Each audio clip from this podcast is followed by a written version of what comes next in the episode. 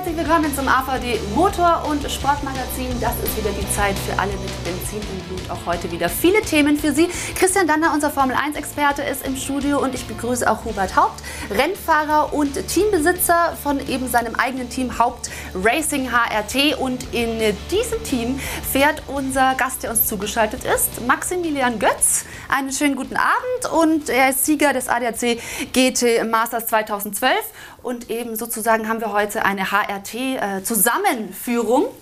Aber Sie haben sich auch schon auf dem Nürburgring erst am Samstag gesehen. Wie lief es denn? Naja, also es war ein schwieriges Wochenende. Haben, eigentlich waren wir mit zwei Autos am Start. Große Vorbereitung fürs 24-Stunden-Rennen und haben unglücklicherweise am Freitag im Training ein Auto verloren mit Totalschaden, mussten dann so ein bisschen die Fahrer hin und her switchen. Ich hatte dann die Ehre, nochmal auf das andere Auto zu springen. Und wir sind dann gestern zu viert gefahren. Ähm, leider nur Zehnter geworden. Immerhin noch bester Mercedes. Maxi knapp, knapp hinter uns als Konkurrent den elften Platz. Aber ähm, die Mercedes sind aktuell wirklich in der Serie noch zu langsam. Ähm, die Porsches, die Audis, die BMWs sind einen Tick zu gut eingestuft und ich hoffe, das ändert sich noch zum 24-Stunden-Rennen. Also das Ganze noch die Vorbereitung aufs 24-Stunden-Rennen und Maxi Götz eben in dem Fall dann Konkurrent. Das heißt, wie fällt Ihr Fazit aus? Äh, Besonderes, auf der Nürburgring Nordschleife zu fahren. Und es war ein, ein, eines meiner ersten Rennen in diesem Jahr. Immer was Besonderes natürlich. Und äh, ja, die grüne Hölle ist wirklich äh, das Anspruchsvollste, was man tun kann als, als Rennfahrer. Und das hat super Spaß gemacht. Wir haben viel gelernt. Und dafür sind auch diese Rennen da, dass man sich vorbereitet und ja, einfach für das 24 Stunden sich rüstet. Und wir haben noch ein bisschen was zu tun. Aber ja, das äh, kommt auch schneller, wie man denkt. Fünf Wochen ist es soweit. Und ich hoffe, dass wir bis dahin alles aussortiert haben. Sehr schön. Also, liebe Zuschauer, Sie merken schon, geballte Motorsport-Expertise auch heute wieder bei uns in der Sendung. Und wir haben natürlich spannende Themen, denn wir werden, na klar, auf die Formel 1 blicken, das dritte Rennen der Saison. Und das fand heute in Portimao statt. Alles dazu bei uns.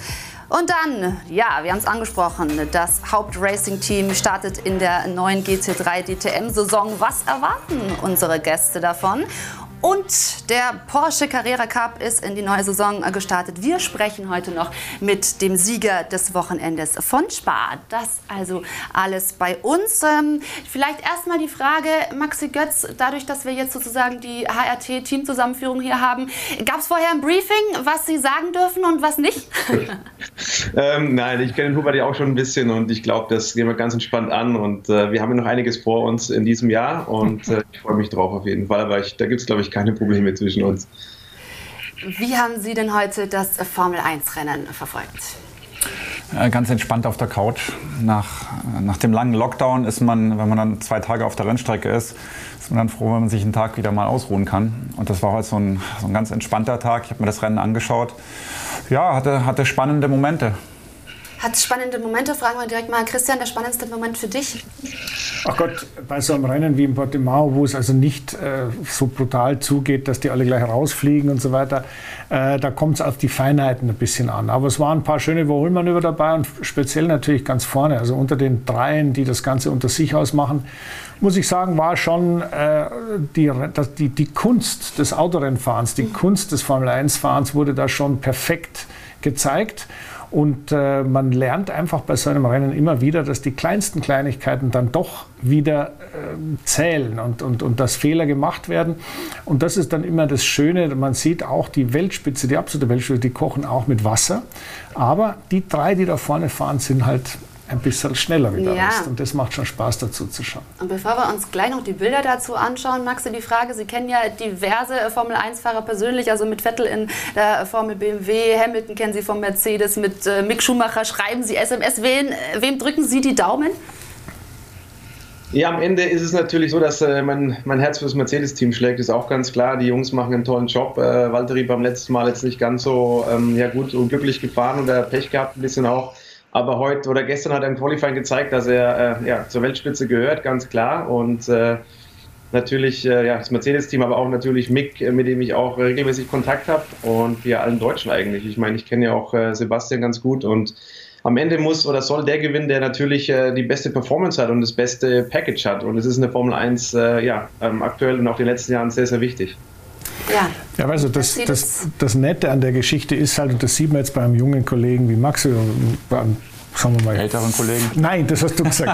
Keine älteren Kollegen, aber das ist eine Motorsportfamilie, äh, die voneinander sehr wohl weiß, was die jeweils anderen machen, auch wenn man sich teilweise ewig nicht gesehen hat. Ich habe den Maximilian Götz in, in Hockenheim gesehen beim ersten Test, aber vorher, ich glaube, ein paar Jahre nicht mehr. Aber trotzdem verfolgt man sich, man weiß genau, der macht dies, der macht das.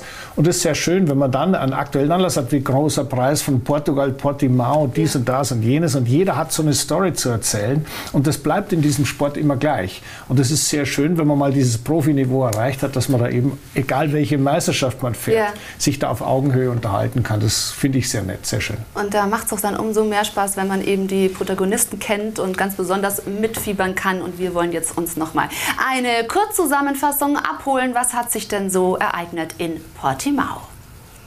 Nächstes Ausrufezeichen von Lewis Hamilton. Der Weltmeister baut seinen Vorsprung in der Gesamtwertung beim großen Preis von Portugal aus. Der Start in Portimao eher unspektakulär. Paul Bottas bleibt souverän vor Hamilton. Der verteidigt seinen zweiten Platz ohne Probleme gegen Verstappen. Erstmals richtig Action dann in Runde 2.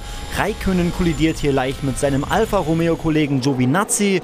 In der Folge einmal der Kotflügel weg beim Finn und einmal das Safety Car raus. Verstappen also mit der zweiten Chance auf die Hamilton-Attacke und die nutzt der Niederländer hier, schiebt sich vorbei am Rekordchampion, der zu spät auf die Tempoverschärfung reagiert. Es ist aber eben nun einmal Lewis Hamilton, heißt munter putzen, weitermachen und bereits in Runde 11 holt er sich den Platz von Verstappen wieder zurück und keine neun Umläufe später war dann auch der Teamkollege fällig. Bottas verliert die Spitze und die sollte Hamilton dann auch nicht mehr hergeben. Und was machte eigentlich Sebastian Vettel? Der blieb in einem unauffälligen Rennen als 13. auch bei seinem dritten Einsatz für Aston Martin ohne Punkte wie erwartungsgemäß auch Mick Schumacher im Haas. Der Rookie aber mit einer ausgezeichneten Leistung kurz vor Schluss die Attacke auf Williams Pilot Latifi. Das macht bei Schumi Junior definitiv Lust auf mehr. Am Ende Platz 17 für ihn und am Ende einmal mehr ein jubelnder Lewis Hamilton vor Bottas und Verstappen. Der Brite macht klar, dass der WM-Titel auch in diesem Jahr nur über ihn geht. Also Hamilton mit diesem Ausrufezeichen. Was sagt das für das Duell zwischen Hamilton und Verstappen, das ja noch sehr eng ist? Naja, man sieht natürlich schon, dass der äh, Lewis Hamilton seit Jahren auf einem Niveau fährt. Das ist äh, unfassbar gut. Ähm, fehlerfreie Rennen und so wirst du natürlich ähm, mehrfacher Weltmeister. Ähm, Verstappen versucht da wirklich zu pushen und hat heute den einen oder anderen kleinen Fehler eingebaut. Und äh, so ist natürlich der Lewis Hamilton an ihm vorbeigefahren und dann auch weggefahren. Und ich glaube, die äh, letzten zwei Kurven waren, lagen dem Mercedes besser als dem Red Bull. Da hat es sich immer ein bisschen schwer getan, aus dem letzten Eck rauszukommen. Und so kam der nie in die Reichweite, ähm, im Windschatten vorbeizufahren. Und in Portimao geht es nur auf den beiden Geraden mit, mit Windschatten. Es ist ja die Frage, ob Verstappen im Moment vielleicht einen Ticken zu viele Fehler macht in diesem engen Duell. Also äh, generell ist es, ich glaube, ich habe das schon mal erzählt hier an dieser Stelle, es ist natürlich leichter darüber zu reden, ich wäre auch Weltmeister, wenn ich Mercedes fahren würde. Jetzt hat er ein Auto, was gut genug ist. So leicht ist es doch nicht, Weltmeister zu werden. Man muss nämlich über die ganze Saison hinweg fehlerfrei bleiben. Man muss auch immer ähm, im richtigen Moment die richtige Entscheidung treffen. Kann ich überholen? Halte ich mich zurück? Baue ich das Auto nochmal um oder nicht? Da gibt es so viele Kleinigkeiten, die da den Unterschied ausmachen. Und ich würde so sagen, Portimao ist eine Strecke, die aufgrund des Asphalts, der sehr rutschig ist und der letztes Jahr neu äh, gemacht wurde, ein ähm, bisschen schwierig ist. Dazu kam sehr viel Wind und der Wind verwirrt einen immer ein bisschen in der, in der Abstimmung von so einem Auto, weil wenn der Wind von, gerade beim Formelauto, Formel 1 speziell mit viel Aerodynamik, viel Abtrieb, wenn der aus der falschen Richtung bläst und im falschen Moment kommt, dann verändert sich die Balance von dem Auto. Und das kann man immer so schwer verifizieren. Was war es jetzt eigentlich? War es der Asphalt, der nicht so gut war? Oder die Reifentemperatur, Reifenfenster? Oder war es vielleicht Wind oder ein bisschen was von allem? Und das verwirrt einen manchmal. Und deswegen war der Verstappen am Anfang nicht ganz dabei. Aber im Rennen war der absolut auf Augenhöhe. Und der Hubert hat das völlig richtig gesagt. Der Hamilton ist ein ganz spezieller Fahrer. Der weiß, auf seine Chance zu warten, schlägt brutal zu und hinterher fährt er das nach Hause genauso schnell, wie er fahren muss. Richtig, das ist einmal die Stärke von Lewis Hamilton. Da nehme ich jetzt Maximilian Götz gerne noch mit rein. Auf der anderen Seite, man hat ja gesehen, also ähm, Verstappen wird sich da auch sehr ärgern, weil er im Qualifying da eben die, die beste Runde ist ihm gestrichen worden. Und das meine ich mit diesen kleinen Fehlern, die dann, äh, wo Nuancen bestimmen. Wer hat da momentan die Oberhand? Was sagen Sie? Ich meine erstmal erstmal Hut ab vom Bottas, der nach so einem Knaller und nach äh, viel Shitstorm äh, der, der, letzten Wochen in Imola ähm, da zurückgeschlagen hat, muss man auch ganz klar sagen. Aber das zeigt auch, dass er absolut zur Weltspitze gehört und dass er auch am Anfang äh, das Rennen irgendwo dominiert hat. Dann natürlich äh, hat er Verstappen versucht, ihn auch wirklich zu, zu überholen und war oft nah dran. Und dann äh, kam der Lewis und hat versucht, äh, natürlich dann den Verstappen zu überholen. Das hat er gut geschafft. Das war ein Top-Manöver. Mit der ist natürlich Ende der Gerade vorbeigegangen. tolles Manöver. Haben beide mitgespielt und dann hat er den Bottas ähm, überholt. Das war eigentlich das, das tollste Manöver ja, in, in diesem Rennen. Äh, außenrum in, in Turn 1. Ähm, das muss man erstmal machen und auch noch die Tracklimits einhalten. Also das war ein äh, ja, faszinierendes Duell und da hat es äh, schon gezeigt, dass er die Nerven gezeigt hat und bewiesen hat, aber auch Bottas ähm, am Ende ähm, sich geschlagen geben musste gegen Verstappen. Ähm, auch der ist natürlich wieder im Spiel gewesen und ähm, die Jungs sind das Rennen heimgefahren. Also die Jungs haben schon auf ihre Chancen gewartet und auch dementsprechend genutzt. Und am Ende muss man sagen, war es, war es ein tolles Rennen da vorne. Und die drei, das sind die Jungs, die am Ende um den äh, WM-Titel kämpfen werden. Ja, die werden es unter sich ausmachen. Jetzt muss man allerdings sagen, also Bottas äh, von der Pole gestartet, dann eben auf der 3 gelandet, die anderen beiden wieder vorbei. Was heißt das aber insgesamt für, ja, also dieses Kräftemessen zwischen Mercedes und Red Bull, wenn man dann wirklich auch die Zweitfahrer mit reinnimmt? Wie sehr auf Augenhöhe, wie eng ist es? Also ich glaube persönlich, ähm, wenn man sich jetzt die, den Mercedes anschaut mit ähm, Hamilton und Bottas, die tun sich schon noch mal den Tick leichter ähm, als, als der Red Bull. Ähm, man sieht es ja auch, der Perez ist ein, ist ein Top-Fahrer und äh, kann Rennen gewinnen und trotzdem ist der Verstappen einfach da nochmal eine halbe Klasse besser. Ähm, der kämpft ähm, meiner Meinung nach nochmal härter am Limit und wenn man so am Limit kämpft, um bei Lewis Hamilton mitfahren zu können, dann kommt halt auch der ein oder andere Fehler mal ähm, vor. Ähm, das ist, ich glaube, dass das Niveau von dem Mercedes einfach nochmal ein, ein Tick höher ist. Ich frage mich auch, was das jetzt sozusagen für die nächsten Rennen dann bedeutet. War das jetzt schon so eine klare Ansage von Lewis Hamilton im Mercedes, dass wir irgendwie befürchten müssen, okay, ähm, der setzt sich relativ früh wieder ab? Oder ist es tatsächlich so, dass Max Verstappen in seinem Red Bull einfach auch nochmal so eine Klasse mitbringt, dass es relativ lange wahrscheinlich ein Kopf-an-Kopf-Rennen sein wird? Ich glaube, das wird relativ lange ein Kopf-an-Kopf-Rennen bleiben, ganz einfach deshalb, weil die, die Streckencharakteristik sich ändert. Äh, es ist ja nicht so, dass der Lewis Hamilton immer vorne weggefahren ist und locker äh, quasi mit dem Finger in der Nase das Rennen gewonnen hätte. Ähm, das war bei den, in Imola anders, das war auch in, in, ähm, in Bahrain anders. Hier hat er sich etwas leichter getan. Äh, ich gehe davon aus, dass das in Zukunft auch noch sehr bunt werden wird. Wer weiß, was in Barcelona der Fall ist, wer weiß, was dann in, in, in Monaco oder was ich wo überall überall die nächsten Baku, in, in, in äh, Aserbaidschan, was da passieren wird. Ich glaube, die zwei fahren schon technisch wie fahrerisch auf einem Niveau. Und es wird sich auch, glaube ich, dann noch ein bisschen einpendeln. Nur Mercedes hat natürlich schon einen Vorteil. Der zweite Fahrer, Bottas, mhm. ist wesentlich näher an Hamilton dran als Perez an Verstappen. Und das ist ganz klar ein Vorteil über kurz oder lang. Wenn es mal um Setup geht und es passt nicht so richtig, kann man sich auf, die, auf das andere Auto verlassen. Wenn es mal um Strategie geht, die man einsetzen möchte, kann man sich auf das andere Auto verlassen. Also mittelfristig sehe ich da, sehe ich die Mercedes etwas stärker als die Red Bull. Aber das Schöne an der Formel 1 ist, man kann das nur ahnen. Man kann nicht sagen, so ist es, weil das geht, die Entwicklung geht weiter, die Strecken verändern sich. Und äh, auch der Verstappen wird die Tracklimit-Thematik irgendwann mal begreifen, dass es nicht nützt, wenn ich immer wieder drüber fahre und wieder bestraft werde. Ja. Das ist ja fast schon sein Hobby. Ich nehme gern äh, Maxi noch mit rein. Ähm, wir wissen also, für Mercedes werden da die Daumen gedrückt. Aber ist Max Verstappen in dieser Saison reif dafür, wirklich auch äh, Lewis Hamilton über die Saison hin Probleme zu machen? Ja, wie es der Christian äh, gerade schon gesagt hat, der Verstappen hat gezeigt, dass er einfach äh, ja, auf Augenhöhe mit Lewis äh, ist, muss man ganz klar sagen. Die zwei ähm, haben die Formel 1 dominiert äh, die letzten zwei Jahre, drei Jahre und äh, Verstappen hat auf jeden Fall ähm, alles in, in der Hand äh, mit Red Bull dieses Jahr. Sie haben ganz stark angefangen. Ich glaube aber, dass Mercedes äh, jetzt halt auch schon ein bisschen nachgelegt hat und noch nachlegen wird äh, in, den nächsten Rennen. Ähm, Red Bull hatte eine ganz, ganz starke Testsaison und haben auch sehr gut gestartet in die Saison. Und ich glaube, dass Mercedes, äh, und die kenne ich eben sehr, sehr gut, ähm, das nicht auf sich sitzen lassen und äh, ähm, nachziehen werden. Und es haben sie jetzt gezeigt, dass sie ja, näher dran sind oder fast besser sind wie Red Bull aktuell.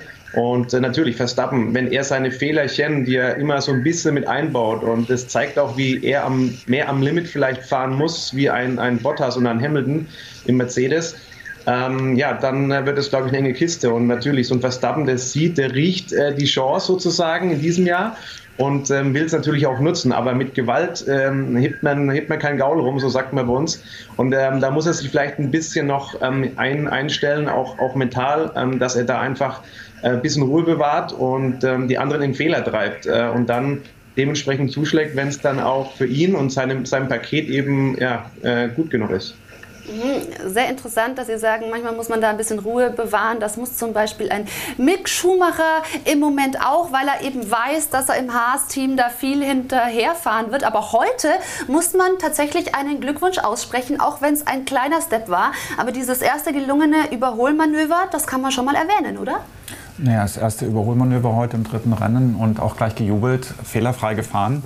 Er macht einen guten Job. Ich meine, er fährt mit einem unterlegenen Auto. Da ist wahrscheinlich nicht viel mehr drin. Man hat es gesehen, auf den Geraden ist der Ferrari-Motor einfach zu schwach. Aber er kann nichts Besseres tun, als äh, fehlerfreie Rennen zu fahren und sich fürs nächste Jahr ähm, bei einem guten Team zu empfehlen. Maxi, haben Sie sich schon mit Mick ausgetauscht, irgendwie eine SMS, äh, eine WhatsApp hin und her geschrieben? Na, jetzt hat, ähm, ja, nicht, nicht heute äh, nach dem Rennen, aber wir hatten die letzten Tage so ein bisschen geschrieben und wie eben Imola war, natürlich, Imola war auch nicht viel nicht einfach, es waren super schwierige Verhältnisse. Dann der kleine Ausrutscher hinterm Safety Car, ähm, aber ich habe auch gesagt, das ist, ähm, ich glaube, in dem Rennen hat er so viel gelernt wie, wie nie zuvor. Und ähm, ich glaube, wenn er, wenn er solche Situationen hat und solche Kämpfe auch äh, äh hat, wie, wie heute auch mit, äh, mit dem Überholmanöver, wo er, wo er super gemacht hat. Ich glaube, dass er schon Druck gemacht hat nach vorne und hat auch den, den Latifi in den Fehler reingefahren oder gedrängt und es ist auch passiert und das hat er super gemacht. Und man wird sehen, dass äh, Mick immer besser wird und ähm, ja, ähm, wichtig ist im, im, Endeffekt, dass er seinen Teamkollegen im Griff hat. Und wenn man über eine Minute vor äh, dem Teamkollegen ankommt, dann zeigt schon, dass ähm, Mick auf dem richtigen Weg ist. Aber man muss ihm auch natürlich Zeit geben, ist auch ganz klar. Also er ist, er ist Rookie, er fährt sein drittes Rennen. Und ähm, dafür muss man sagen, ist er sehr, sehr gut und hat einen guten Job gemacht. Und man weiß ganz klar, dass der Haas jetzt nicht ein Auto ist, wo man äh, vorne mit reinfahren kann. Aber wenn er so ein paar Highlights setzen kann, gute Rennen fährt, ähm, dann ist es natürlich der richtige Weg. Aber ich bin mir sicher, wir werden die nächsten Tage mal, mal schreiben und dann über das Thema reden auch. Sehr schön. Und er wird Ihnen bestimmt in vielen Punkten äh, zustimmen. Wir hören mal rein, was er gesagt hat nach dem Rennen. Schade, dass wir nicht vorher vorbeigekommen sind. Ich glaube, dass wir noch ein gutes Stück mehr Pace in uns hatten. Unser Ziel war, ihnen einen Fehler zu treiben. Das hat geklappt. Das war spannend und auch sehr lehrreich für mich. Interessant, Christian. Also er hat sich da auch noch einiges mehr eigentlich zugetraut. Die richtige Pace war da. Er wollte äh, fast sogar vielleicht auch noch ein bisschen weiter vor. Aber das ja. ist schon mal ehrbar. Ja, ich meine, jeder will immer weiter vor, das ist ja klar. Also die Tatsache, dass er den Latifi da überholt hat, das freut mich sehr. Das ist also jetzt, jetzt nicht so unglaubliche Herausforderung gewesen. Der Williams war schlichtweg unfahrbar. Der Russell ist genauso langsam gewesen, auch wenn er vor Latifi ins Ziel kam. War schlichtweg unfahrbar in, in äh, Portimao und äh, das hat er gut gemacht, indem er da cool geblieben ist. Und ich glaube, das Coolbleiben ist für Mick Schumacher in dem Fall eigentlich das Wichtigere, als jetzt dann nochmal ein Überholmanöver zu machen oder zu hoffen oder einen in einen Fehler zu treiben, wie es so schön heißt. Sondern Coolbleiben heißt, dass er weiß, wie er seine Leistung gegenüber dem, was am Ergebnis dasteht, einordnen kann. Und die eigentlich wirkliche Herausforderung kommt dann nächstes Jahr. Da wird er ja, so wie es geplant ist, nochmal bei Haas fahren unter äh, neuen Regularien und unter hoffentlich mit einem besseren Auto. Und das ist dann schon ganz, ganz angenehm. Und äh, da, da kann man sich dann auch auf das verlassen, was man schon mal gesehen hat. Da ist nicht alles Neuland. Und da gehört dann natürlich auch der Infight dazu. Und das war jetzt kein Infight, ja. Aber es war zumindest mal, man war mal in der Nähe vom Gegner und man ist vorbeigekommen. Das ist immer ein gutes Gefühl. Also psychologisch für mich ist Definitiv. das gut. Und er, wie gesagt, er hätte George Russell eigentlich auch ganz gerne noch einkassiert passiert. Ja, das hat er, das hat er gesagt, dass er, ähm, dass er die Pace hatte, den Russell noch zu holen, aber der Abstand war natürlich zu groß, dass man das, die Lücke zufährt. Aber ähm, ja, das ist natürlich jetzt von Mick seiner Seite aus sehr positiv, dass er so denkt. Aber ich glaube, den Russell zu holen wäre in dem Fall ein bisschen zu optimistisch gewesen. Und äh, ich glaube, wenn der Russell wirklich ein Auto hat, das auch funktioniert, hat man ja schon gesehen letztes Jahr ein paar rein, aber auch der Williams war heute nicht das stärkste Auto, dann wird schon schwer, den Russell im Williams äh, zu schlagen. Aber ähm, er muss das Beste draus machen aus dem Paket, das er hat, wie es der Christian gesagt hat, und, und dann am Ende äh, fehlerfrei äh, fahren und, und alles mitnehmen, was geht an Erfahrung weil nächstes Jahr ähm, sind die, werden die Karten neu gemischt und dann äh, muss er auch wieder zuschlagen und vielleicht sind dann die Chancen von Haas ganz andere wie in diesem Jahr. Es ist natürlich ein erster wichtiger Schritt, auf den jetzt auch geblickt wird. Also natürlich wird er dafür in gewisser Weise jetzt ein wenig gefeiert, dass man eben Fortschritte sieht. Gleichzeitig weiß er natürlich, dass er im Haas ähm, hauptsächlich ja geduldig sein muss. Haas geht seinen eigenen Weg. Vor allem mit den beiden Rookies Mick Schumacher und Nikita Mazepin sind Fehler beim Rennstall einkalkuliert. Und diese werden auch beiden Fahrern zugestanden. Teamchef Günther Steiner lobt Schumachers Fähigkeit zur Selbstkritik. Diese muss sich allerdings in Maßen halten. Ja, ist absolut die richtige Einstellung. Wie gesagt, man muss auch dann wieder davon wegkommen und nicht zu selbstkritisch sein, weil sonst äh, äh baust du nicht auf äh, baust nicht mehr auf, du bist ja nur kritisch und, und äh, man muss kritisch sein und dann sagen, okay, das ist jetzt vorüber, jetzt, jetzt machen wir den nächsten Schritt. Trotz zweier komplizierter Rennen zu Beginn der Saison sieht sich der Chef und sein Team auf dem richtigen Weg. Wir machen Fortschritte und ich hoffe, wir machen große Fortschritte immer zu, weil wenn man bedenkt, die ersten zwei Rennen waren auch schwierig als Rennen. Äh, äh, beim ersten Rennen abgebrochener Start, beim zweiten Rennen Regen, äh, Reifenwechsel, äh, das ganze Chaos. Äh, äh, das ist einfach, wenn man das mal durchgemacht hat und erlebt hat, beim nächsten Mal ist man da viel mehr vorbereitet. Das kannst, wir üben das ja mit den Fahrern, was alles passieren kann. Noch hält der Stallfrieden bei Haas. Die Frage jedoch ist, wie lange? Der Vater von Nikita Mazepin Geldgeber des Teams. Zudem ist Micks 22-jähriger Teamkollege nicht gerade auf einem beste Freunde Schmusekurs unterwegs. Sieht Mick Schumacher als Ferrari-Nachwuchsfahrer bevorteilt. Wir haben bei Haas keinen Rennsimulator, also benutzen wir eine Anlage, wie sie die meisten Fahrer bei sich zu Hause stehen haben. Im Gegensatz dazu darf Mick wahrscheinlich den Simulator von Ferrari benutzen. Da er Teil ihrer Akademie ist, wird er Privilegien haben, die ich nicht kenne. Ich würde nicht sagen, dass er sich beschwert hat. Ich würde sagen, er, er hat es gesagt, äh, weil es auch stimmt. Äh, äh, kann man auch nichts anderes sagen. Es ist bestimmt kein Nachteil, aber ich glaube auch nicht, dass es ein Riesenvorteil ist. Äh, äh, ich meine, äh, ist eben in der Ferrari Driver Akademie, Kita war auch im Simulator, aber Simulatorfahren kurz vor dem Rennen hilft jungen Fahrern sicher. Ich weiß, dass wenn die Fahrer mal mehr erfahren sind, dass sie Simulatorfahren eigentlich nicht mehr so gerne tun, weil sie sagen, es macht sie eigentlich nicht besser auf der Rennstrecke. Aber davon sind wir noch ein bisschen entfernt. Probleme auf, Gerangel neben der Rennstrecke. Dinge, die beide mit zum Geschäft gehören. Aber noch hat ja Mick ein Jahr Zeit, um mit Feinheiten wie diesen umgehen zu können und vom Rookie zum Mann zu werden. Wie schwer, Hubert, ist es denn für einen Rennfahrer, durch das Auto erstmal limitiert zu sein? Naja, als Rennfahrer will man natürlich immer irgendwo vorne dabei sein und konkurrenzfähig und besser als die, als die äh, Rennkollegen. Und ähm, wenn man heute in die Turnwagen-Serien reinschaut, da sind die Autos relativ gleich. Wenn man natürlich in Formel 1 geht, ähm, das sind Welten.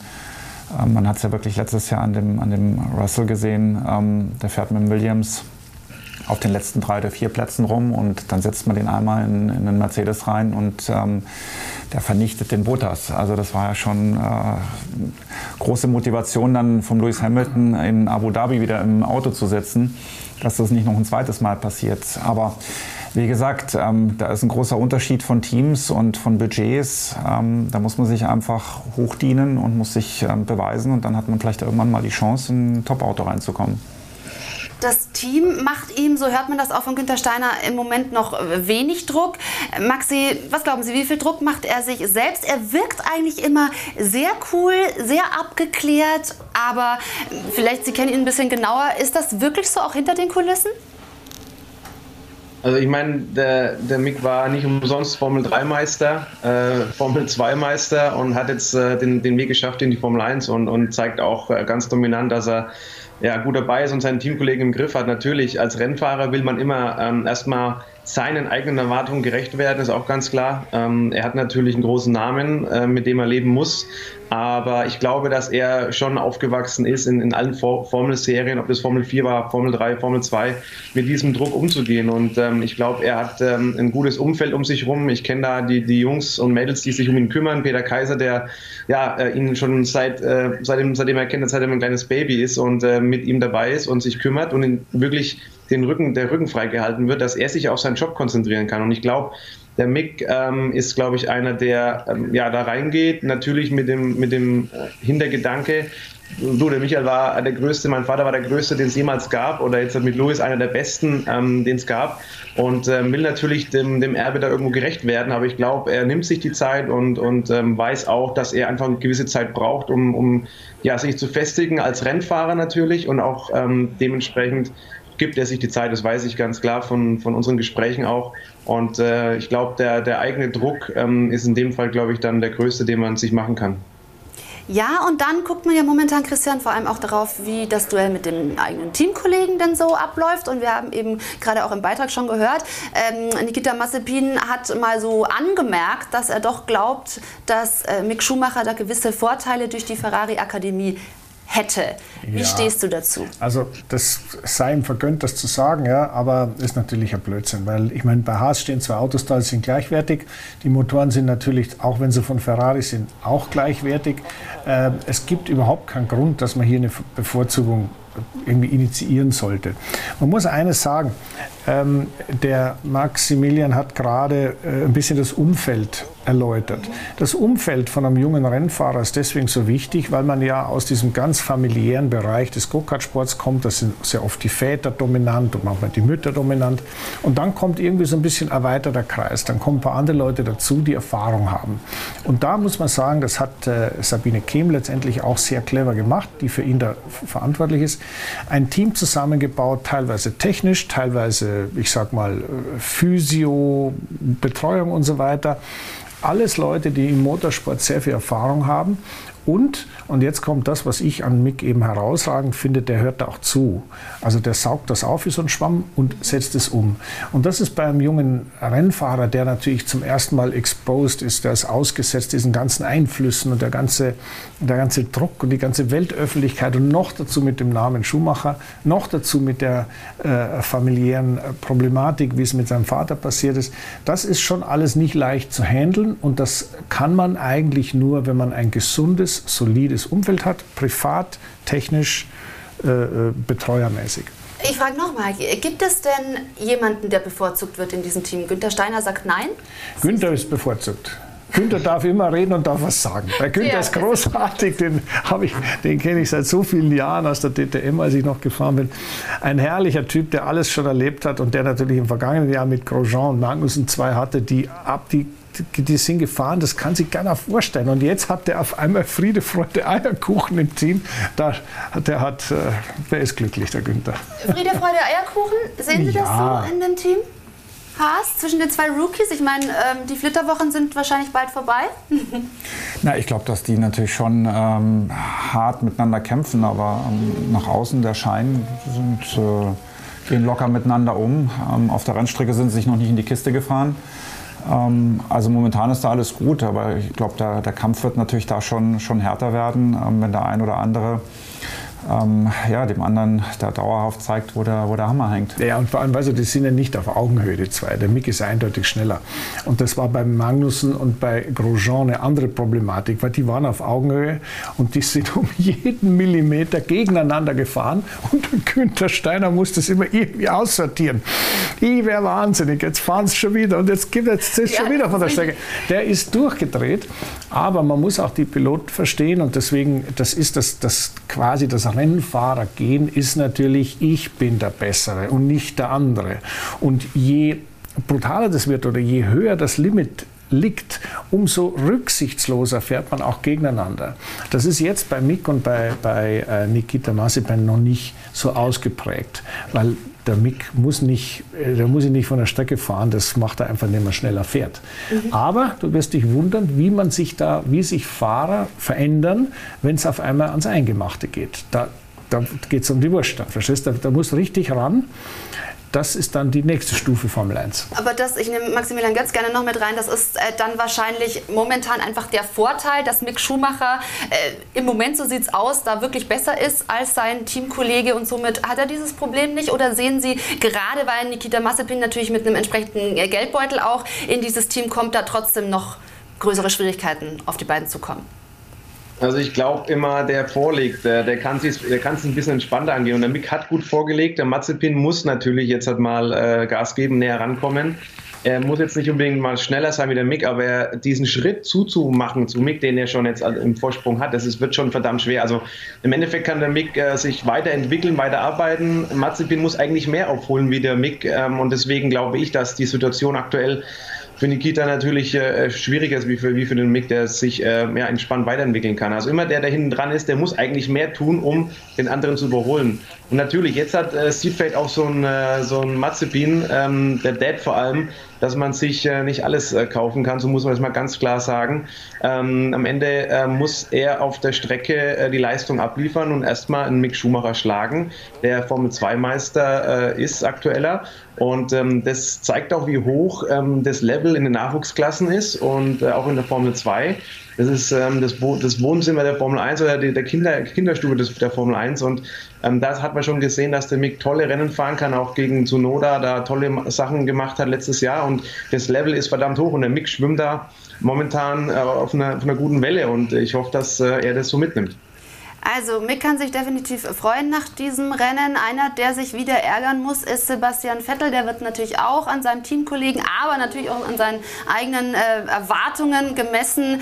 Und für ihn lief auch dieses Rennen nicht so wie erwünscht, gerade nicht, äh, nachdem er eigentlich eine gute Ausgangsposition hatte. Das schauen wir uns gleich noch an. Nach einer kurzen Pause, liebe Zuschauer, sind wir zurück im AVD Motor- und Sportmagazin. Willkommen zurück beim AVD Motor- und Sportmagazin mit Rennfahrer und Teambesitzer Hubert Haupt, mit unserem Formel-1-Experten Christian Danner. Zugeschaltet ist uns DTM-Pilot Maximilian Götz. Und damit wollen wir unsere ja, Formel-1-Thematik weiter vertiefen. Wir haben es angekündigt, wir wollen auf Sebastian Vettel zu sprechen kommen. Es ist ein Wochenende, wie kann man es eigentlich einschätzen, im Qualifying endlich mal wieder auf die 10 in Q3 äh, gefahren und dann aber im Rennen das nicht sozusagen ähm, ja, gebracht, die Leistung. Wie ist es einzuschätzen? Ich glaube, für Sebastian Vettel als ähm, viermaliger Weltmeister, wenn man da ähm, beim zehnten Platz schon zufrieden sein muss, dass man in, in Q3 kommt, das ist schon, das ist schon hart.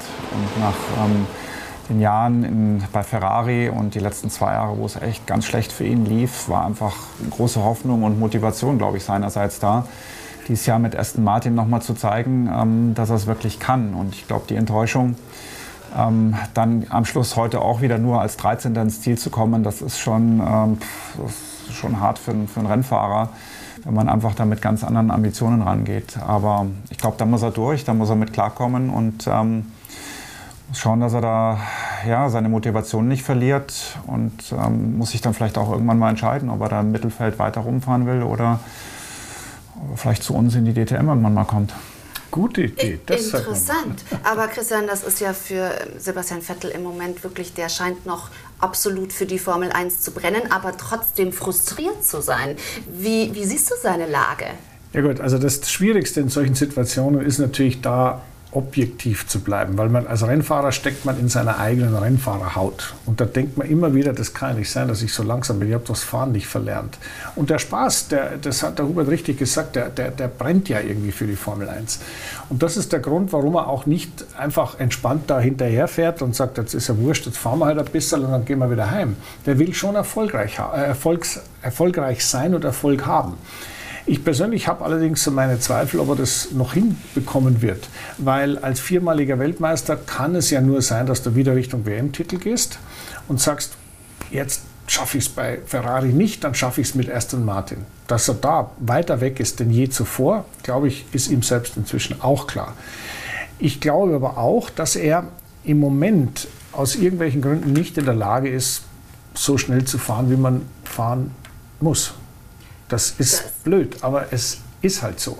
Es, man muss immer bedenken, die größten Fahrer in den letzten Jahrzehnten hatten immer ihr Hoch, wenn sie das Auto bekommen haben, das ihnen gepasst hat. Bei Michael Schumacher war das bei Ferrari ziemlich glasklar und eindeutig. Als er dann bei Mercedes gefahren ist, hm, da hat er sich schon wesentlich schwerer getan. Genau das Gleiche ist äh, bei Sebastian Vettel. Bei Red Bull hat das Auto gepasst. Fantastisch. Es war genau das, wie er es gebraucht hat. Nebenbei bemerkt, genau so, wie es der Mark Webber nicht so gerne hatte. Er hat das umgesetzt und das ist ganz wichtig und hat bekommen, was er wollte, nämlich Siege. Und jetzt hat er ein Auto, was nicht so das macht, was er will. Von dem er auch oft spricht, dass er sich auch noch gar nicht so richtig Dass er sich noch dran gewöhnen muss und dass er noch nicht so richtig daheim ist in dem Auto. Und das, dieses äh, ja, richtige Einswerden mit dem Auto klappt halt auch nicht immer. Ich meine, der Hubert ist sicher auch einmal Autos gefahren, wo er gesagt hat, naja, da war ich schnell, war ich schon, aber es war halt so ein bisschen äh. Und dann kannst umbauen, wie du willst, das wird halt nichts. Es ist vielleicht auch so, dass äh, junge Fahrer, denen kannst du hinstellen, was du willst, die setzen sich rein und geben Gas. Ähm, wenn du natürlich dann mal ein gewisses Alter hast, dann hast du, dann zwickt hier, dann zwickt da, dann hast du da einen Anspruch und dann hättest du es da doch gern ein bisschen anders. Und sich dann da zu adaptieren, auch mit einem Auto, was vielleicht nicht so perfekt auf einen abgestimmt ist, nochmal wirklich richtig schnell zu sein. Das kann zum Beispiel ein Alonso hervorragend. Ähm, aber der Sebastian Vettel tut sich da sehr schwer. Ja, da, da, bei Alonso muss ich einhaken. Ja. ja, gleich. Aber den Alonso möchte ich gerne noch was sagen dazu. Der Alonso ist aus dieser ganzen Clique der Einzige, der über Generationen von technischen Entwicklungen hinweg immer wieder zur Weltspitze aufge aufgeschlossen hat, aufgelaufen ist. Der ist mit Rillenreifen gefahren, mit Bridgestone, mit Michelin, jetzt mit Pirelli, kam mit allem klar. Der ist mit dem äh, 2,4 Liter Achtzylinder gefahren, der ist mit dem 10-Zylinder gefahren, der ist mit viel Aerodynamik, mit wenig Aerodynamik, der ist mit den Turbos gefahren, wo sie ganz furchtbar waren am Anfang bei Ferrari, fast unfahrbar. Jetzt hat er einen viel besseren Motor. Der Alonso hat seinen Fahrstil immer anpassen können an das, was das Auto verlangt hat. Er ist aber für mich deswegen so herausragend, weil er von allen, die ich erlebt habe im Laufe der letzten 20, 30 Jahre, der einzige ist, der das hinbekommen hat. Dann gebe ich diese Frage jetzt gerne mal an Maxi weiter. Ist Sebastian Vettel für dieses Auto zu wenig anpassungsfähig oder sagen wir mal für die Situation, in der er sich momentan befindet? Ja, muss ich ähm, Christian auch recht geben. Äh, der Sebastian war ja immer einer, hat es auch bei Ferrari nie verheimlicht, dass er ein Auto braucht, äh, wo die Hinterachse zum Beispiel gut ist.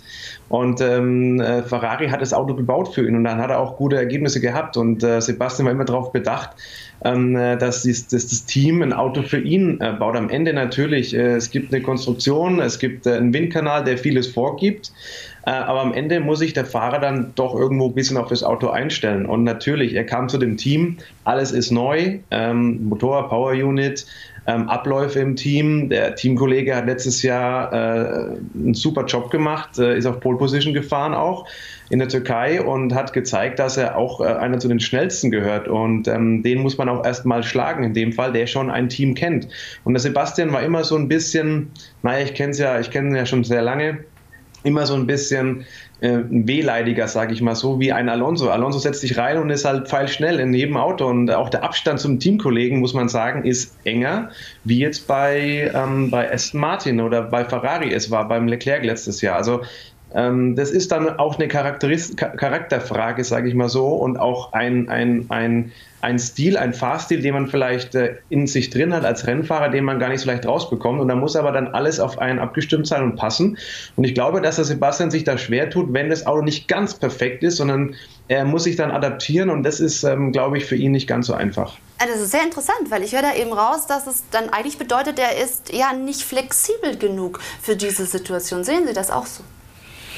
Ich glaube, dass er vielleicht ähm, den Anspruch an sich selbst ähm, hat, Weltmeister zu werden. Und wenn man sich dann mental immer so diesem Druck ähm, ausgesetzt fühlt, dann ist vielleicht die eigene Performance nicht mehr so da, als wenn man sich reinsetzt und äh, einfach mal locker fährt. Und wenn man es jetzt gerade mit dem Alonso vergleicht, von Alonso hätte man jetzt dieses Jahr eigentlich nicht mehr viel erwartet. Der war jetzt die letzten Jahre aus der Formel 1 raus, ist LMP1 gefahren, ist IndyCar gefahren.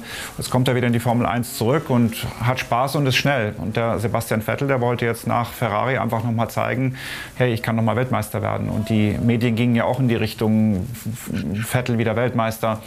Und ich glaube, da setzt er sich einfach sehr unter Druck. Und äh, je mehr man unter Druck ist, desto weniger Leistung kommt dann wahrscheinlich am Schluss.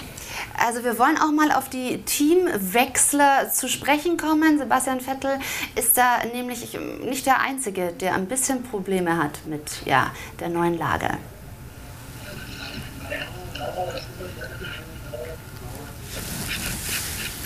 Der Beitrag äh, hängt gerade ein bisschen, deswegen werden wir dieses Thema aber einfach schon mal reden wir drüber. Das ist doch so. Also, wenn wir feststellen, dass Fernando Alonso einer ist, der mit seiner vielen Erfahrung trotzdem immer noch so ein bisschen beweglich und flexibel bleibt, zu sagen, ich kann mich einstellen auf eine Situation. Dann ist er aber momentan, wenn wir noch einen weiteren Teamwechsel rausnehmen, einen Daniel Ricciardo, der im Moment auch noch die Schwierigkeit hat, hm, er ist hinter Lando Norris einfach noch momentan einer, der kann auch nicht so das zeigen, was er zeigen möchte. Ist das auch so ein Fall? Ja, natürlich ist das so ein Fall. Ähm, ich glaube, ich bleibe aber lieber erstmal bei denen, die den, den Absprung sozusagen geschafft haben. Wenn man Carlos Sainz hat den Leclerc im Training besiegt. Und so ein Leclerc, den kriegst du nicht einfach gebügelt. Ja? Also da muss schon wirklich gut sein und muss, muss schon alles passen. Also dem Sainz ist es gelungen, bei Ferrari Fuß zu fassen und auch schnell, richtig schnell zu sein. Dass er im Rennen das wieder umgedreht war, dann dem Rennen und den Reifen und so weiter geschuldet. Ähm, also wir haben den Alonso und den Sainz, die haben es hinbekommen. Der Ricardo hat es noch nicht, noch nicht hinbekommen. Ähm, es ist schwierig, sich auf ein Auto einzustellen, das erstens nicht das macht, was man will und zweitens auch ein Auto einzustellen, das man noch nicht ganz kapiert hat. Man, weil so ein Auto, man muss es so verstehen, so ein Auto spricht mit einem. Natürlich nicht sprachlich, sondern ein Auto teilt einem Dinge mit. Die muss man verstehen und, und auf eine, eine Verständnisebene bringen mit dem, was man tut.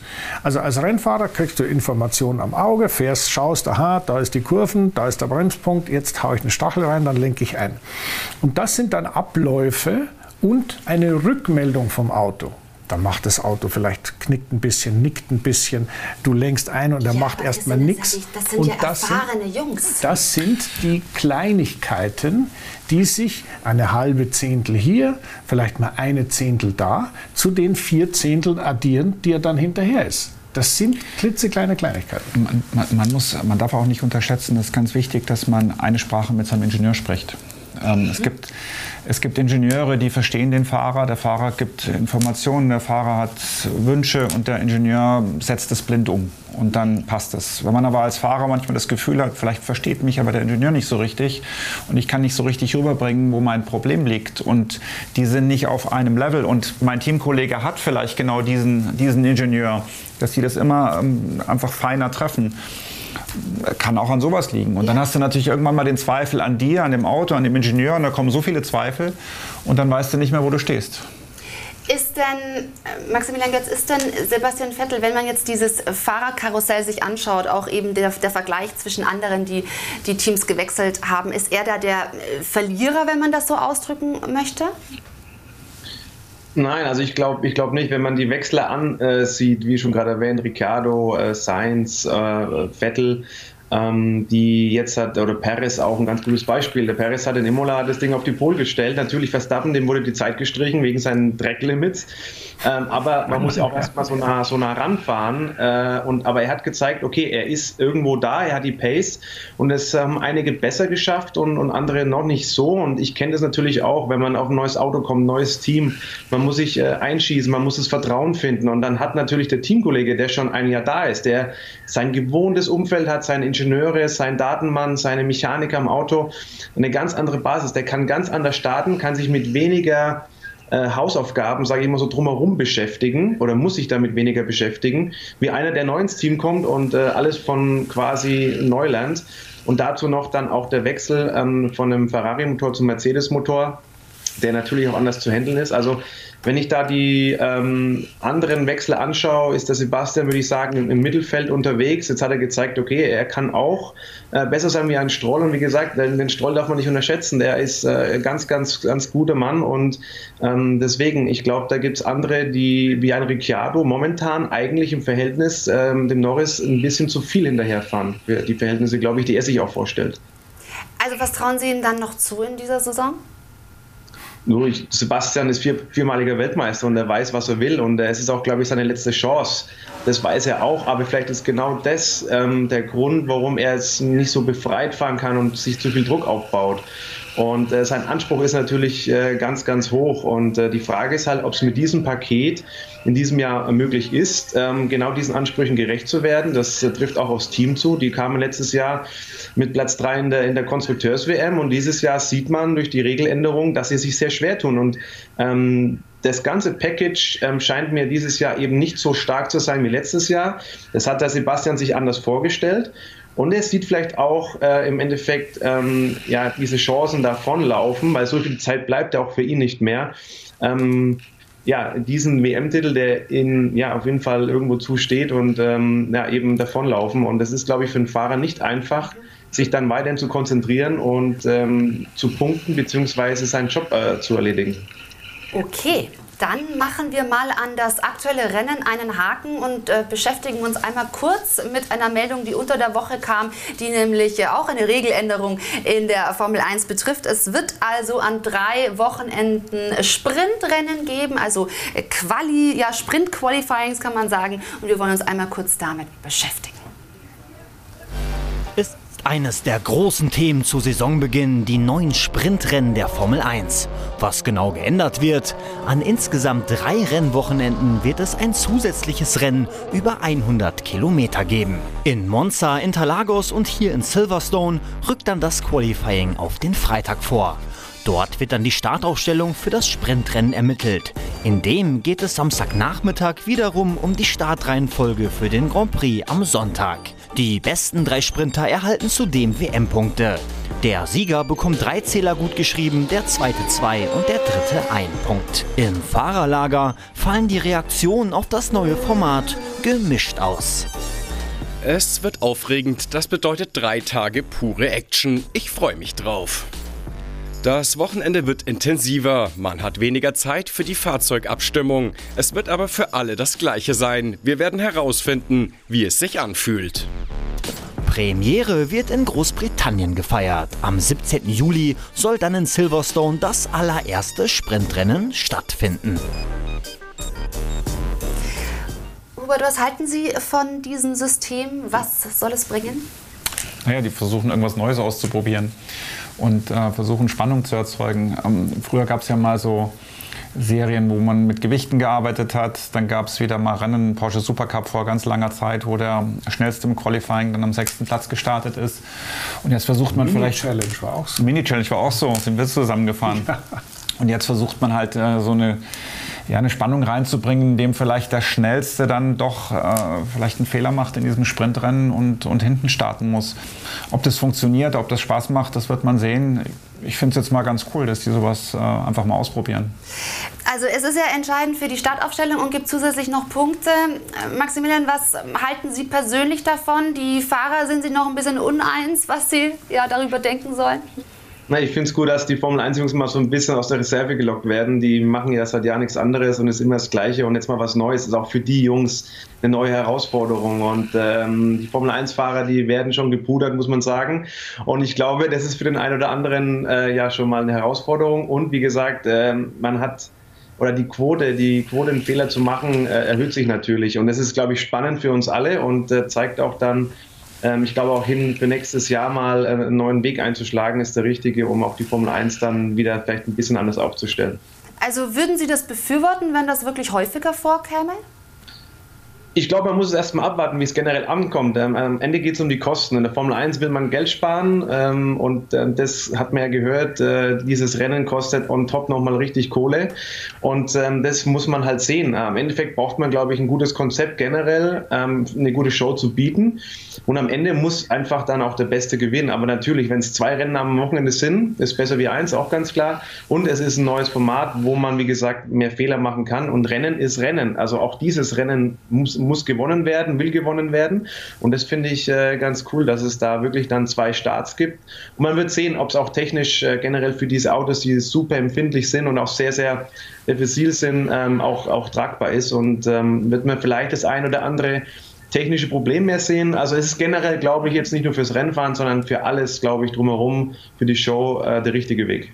Mhm, also Maximilian findet das recht ansehnlich und spannend. Christian, du bist ja teilweise eher dann auch so der Traditionalist. Was Ja, hältst du von Das ist- solchen Veränderungen? Ich halte davon ist ausgesprochen wenig, um nicht zu sagen gar nichts. Äh, völlig überflüssig, braucht man nicht. Es ist völlig, es ist ein künstlich eingebautes Element zur Spannungssteigerung. Wobei das, was wir im Moment sehen, so spannend ist, diesen Titanenkampf zwischen, äh, äh, Fett, äh, zwischen Vettel, sage ich schon, zwischen, zwischen Verstappen und ähm, Hamilton. Der Build-up Wer fährt das Ding auf Pol? Wer hat ein Problem im Training? Das ist alles wunderbar choreografiert und im Rennen ist dann äh, der ultimative Kampf der beiden gegeneinander. Ja, wo, was willst du mit dem Qualifying-Rennen, Sprint-Qualifying? Ich bin selber in meiner Karriere auch ein paar Qualifikationsrennen gefahren. Das ist alles nichts Gescheites, das kannst du vergessen.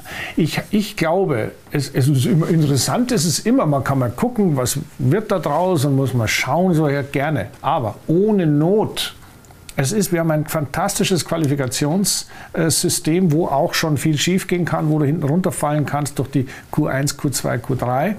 Und äh, ich habe eigentlich schon gern, äh, wenn man die Besten dann auch wirklich auf Augenhöhe, wenn es schon mal so ist wie jetzt, so wie Senna gegen Prost, wie Schumacher gegen Alonso oder dass die dann auch gegeneinander fahren. Das brauche ich Qualifikationsrennen. Nur manchmal tun vielleicht ein paar Reformen auch ganz gut. Maximilian Ja, hat es schon, angesprochen. Also, liebe Zuschauer, braucht, Sie ja. merken, da gibt es ein Für und Wider. Gut, früher war es natürlich so, sind die. Autos öfters mal ausgefallen. Dadurch kam natürlich eine Spannung. Ähm, wenn du heute zwei Rennen ausgefallen bist, kam der andere wieder ran.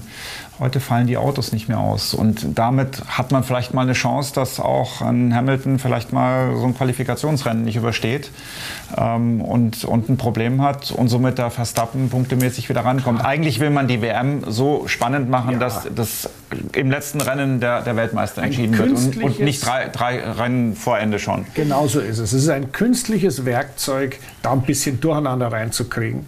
Und ich halte es für überflüssig, aber schauen wir es uns halt jetzt mal an Wir und dann werden wir sehen, ob es wirklich überflüssig So ist, oder es. nicht. Und was wir uns auch gleich anschauen, ist, äh, wie denn so die neue DTM-Saison aus Sicht des HRT aussieht, also des Haupt-Racing-Teams, das äh, uns nämlich hier in zweifacher Version vertreten ist, einmal mit dem Teameigner und einmal mit dem Fahrer. Also wenn wir da äh, ganz ins Detail drauf blicken und dann schauen wir auch noch auf den Porsche Carrera Cup. Das gibt es dann gleich bei uns im AVD Motor- und Sportmagazin.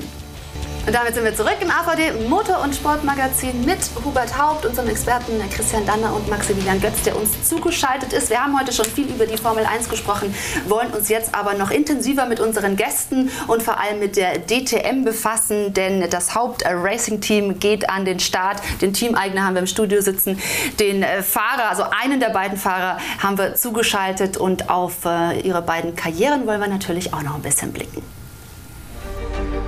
Hubert Haupt, Rennfahrer, Immobilienunternehmer und Investor. Der vorgestern 52 Jahre alt gewordene Haupt ist vielseitig, doch sein Herz schlägt schon immer für den Motorsport. Als junger Pilot selbst für Audi und Opel in der DTM am Start, kehrt Haupt nun zurück in die deutsche Tourenwagenmeisterschaft. Diesmal als Teambesitzer. Für sein HRT-Team will Haupt mit einem Mercedes AMG GT3, aber auch bei mindestens einem DTM-Rennen selbst wieder ins Lenkrad greifen. Der Münchner blickt auf ein facettenreiches Motorsportleben zurück und freut sich, wie er selbst sagt, auf eine sehr lebendige DTM-Saison. Maximilian Götz, der schnelle Sunnyboy mit einem Fable sowohl für schnelle Rennwagen als auch alte Klassiker. Der heute 35-Jährige kennt sich aus im Rennsportzirkus. 1996 startet er seine Karriere im Kartsport. Mit Nico Rosberg und Sebastian Vettel duelliert er sich in der Formel BMW und Formel 3. In dieser holt er sogar den Titel vor Sebastian Vettel. Seine Wege führen ihn in die GT Masters Serie. Diese kann er 2012 zusammen mit Sebastian Asch für sich entscheiden. 2015 und 16 folgt dann die DTM und in diese kehrt er nach nunmehr fünf Jahren zurück. Mit der Formel 1 hat es weder bei Hubert Haupt noch bei Maximilian Götz geklappt. Ein Karrieremanko? Sie werden es uns erzählen. Ja, das werde ich natürlich gleich diskutieren hier mit meinen Gästen. Aber erstmal alles Gute nachträglich zum Geburtstag. Was gab es denn? Den 52. Geburtstag Den am, am Freitag. 52. gab es Ja, und wir gab es waren- ein Geschenk? Ja, es gab schöne Geschenke. Also meine Frau hat mir ganz tolle Geschenke gemacht. Ähm, Wie viele? Ein eher die, mich, ich, also ich frage mich auch, ob äh, Maxi auch ein Geschenk für, für irgendwie oder zumindest einen Gruß rübergeschickt hat wir, ja, wir natürlich. Ja noch, äh, jetzt haben lauter trinken und äh, wir wollten eigentlich Kaffee trinken, aber der Hubert war so beschäftigt mit ganzen Geschenke auspacken, dass ich überhaupt gar nicht Chance hatte, äh, vorbeizukommen. Also wir holen es nach, Hubert jetzt am Lausitzring. Durch Facebook und Instagram kriegt man so viele WhatsApps und ähm, SMS den ganzen Tag und man, man, muss ja eigentlich auch höflicherweise immer antworten. Also ich habe das versucht zu managen am Freitag zwischen Autofahren und Teambesprechungen und dann mich noch bedanken. Aber war ein schöner Geburtstag, war mal keine Party. Ja, also alles ganz gediegen im Moment, aber äh, das klingt doch auf alle Fälle schön. Und ich werde jetzt diese Frage aus dem Beitrag mal aufnehmen und sagen, also Formel 1 war es dann nicht, aber vielleicht starten wir mal vorne. Was hat Sie beide eigentlich dazu bewogen, mit Motorsport anzufangen? Also bei mir, meine Mutter kommt aus Garmisch, ähm, der Striezel Stuck aus Greinau, das ist fünf Kilometer entfernt und der Striezel hat mich als Kind immer mit auf die Rennen genommen. Und so kam ich dann dazu mit äh, 13, auch über die Lili Reisenbichler, die mich früher immer als, als, als Kind betreut hat. So kam ich zum Kartfahren und dann kam ich irgendwann mal zum, zum Opel Junior und dann mit dem Striezel Stuck 1991 in die DTM. So, das war mein, mein Motorsport-Ziehvater.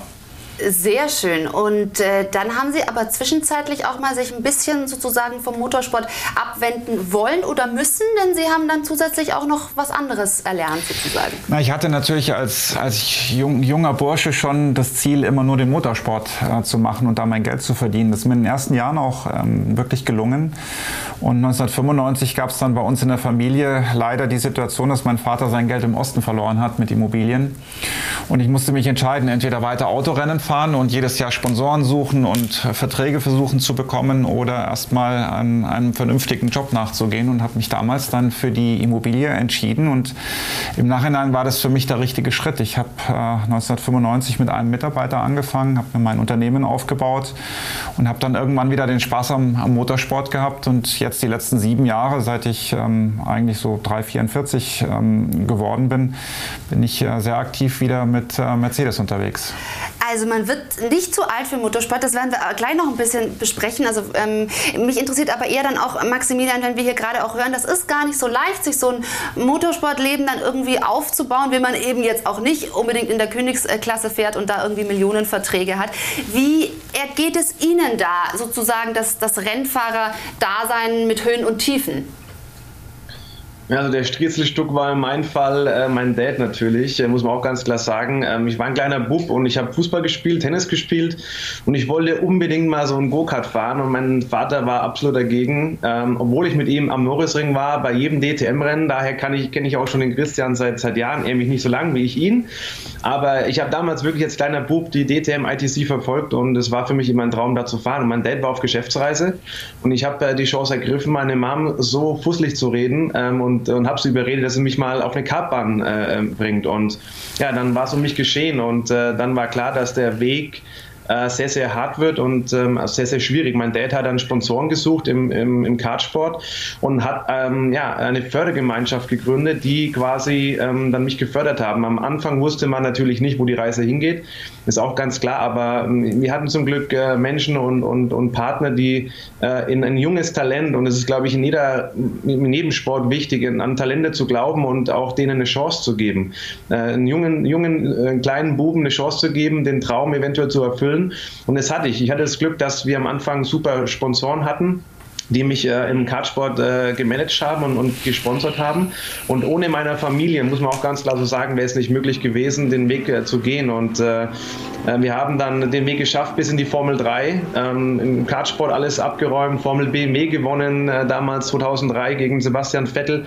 Dann in die Formel 3 gegangen und bin ja dann auch mit Louis in einem Team gefahren. Wir waren Teamkollegen bei Mercedes, aber wenn dann halt mal irgendwie so 700.000, 800.000 Euro ähm, jedes Jahr gezahlt werden müssen, dass äh, im Endeffekt ein 18-Jähriger den Sport äh, machen kann, den er, den er liebt, dann ist es schon für ein, eine normal verdiente Familie sehr, sehr hart und äh, sehr schwer, auch mit paar Sponsoren den Weg weiter in die Formel 1 zu gehen. Natürlich, der das Weg und das Ziel war immer Formel 1, aber es ist dann leider am, am Geld gescheitert.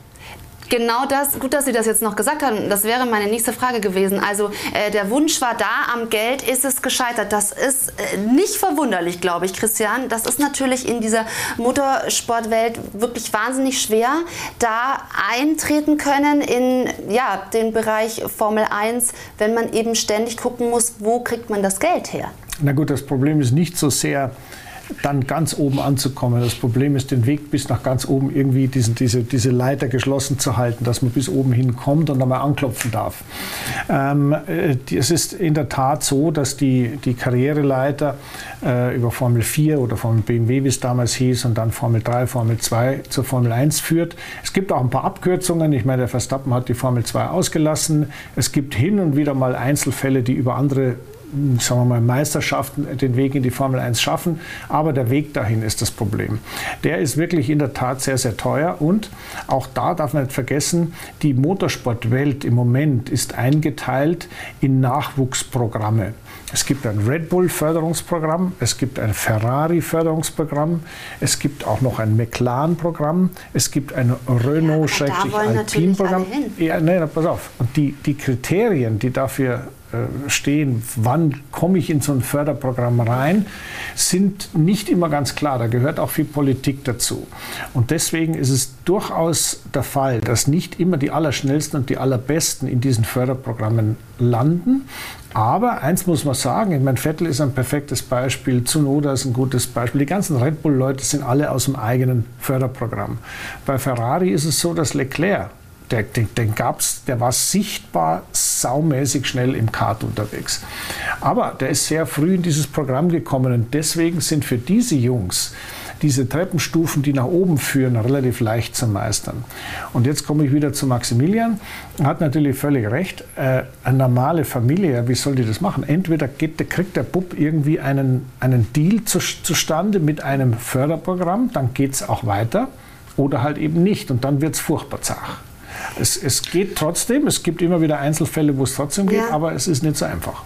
Und Hubert, Sie haben dann eben auch über Ihre Immobilienholding natürlich Geld, das Sie wieder reinvestieren können, haben sich jetzt eben auch einen Lebenstraum erfüllt mit einem eigenen Team. Äh, warum ist Ihnen ist das wert, so viel Geld da sozusagen hineinzugeben? Na gut, das ist ja natürlich durch die Corona-Situation, ähm, ist unser Black Falcon-Team, ähm, die hatten keine, keine, keine finanziellen Mittel mehr, um ähm, weiter in der GT3 zu fahren. Und ähm, für mich stand dann eigentlich zur Diskussion, entweder aufzuhören mit Motorsport oder mich in, bei irgendeinem anderen Team zu fahren. Aber man über Jahre dann mit dem Teamchef, mit den Ingenieuren, wirklich mit den Fahrern, wenn man da so ein, so ein Verhältnis aufgebaut hat. Ähm, und in meinem Alter will man dann auch nicht mehr wechseln wechseln. Und den, den, den Traum hatte ich schon, schon länger, ein eigenes Team zu gründen. Und ich dachte mir, ich habe die richtigen Leute an der Hand und ähm, dann gehe ich den Schritt. Und wir gehen jetzt nicht den Schritt, dass wir sagen, wir wollen jetzt hier die, die Millionen rausschmeißen, ganz im Gegenteil, sondern wir wollen ähm, ein professionelles Rennteam werden. Wir wollen ähm, ein guter Partner sein für ein, als Werksteam, äh, jetzt, ich hoffe, die nächsten Jahre mit AMG zusammen. AMG hat uns das Vertrauen gegeben, von wirklich Teamgründung sofort mit AMG-Werksvertrag auszustatten in diversen Serien. Und jetzt müssen wir uns als Team so aufbauen und positionieren, dass wir auch ähm, erfolgreich da sind. Ich muss da gleich noch was sagen dazu. Ein, den Weg zum Teamchef zu machen, ist außerordentlich schwierig.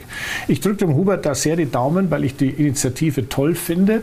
Und er hat da auch äh, ein großes Chapeau von mir, weil er natürlich von Anfang an das von der richtigen Seite her aufgezäumt hat. Ich war auch mal Teamchef, er ist ja mal bei mir gefahren. Ja, Achtung, nicht ah, vergessen.